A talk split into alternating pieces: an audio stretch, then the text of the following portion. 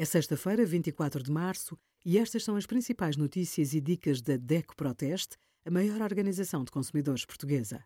Hoje, em DECO.proteste.pt, sugerimos conduzir na faixa do meio ou ultrapassar pela direita podem dar coimas elevadas, compras nos sites PT Eletrónica e JTEC geram centenas de reclamações e descontos em viagens de balão na Publi Balão com o cartão DECO+.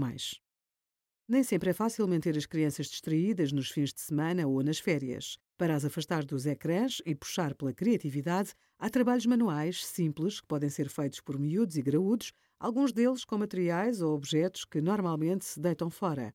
Pode fazer ímãs para recados no frigorífico, ovos decorativos para a Páscoa, centros de mesa ou mesas antiderrapantes. Ponha em prática alguns projetos para momentos criativos em família. Obrigada por acompanhar a DECO Proteste a contribuir para consumidores mais informados, participativos e exigentes. Visite o nosso site em deco.proteste.pt.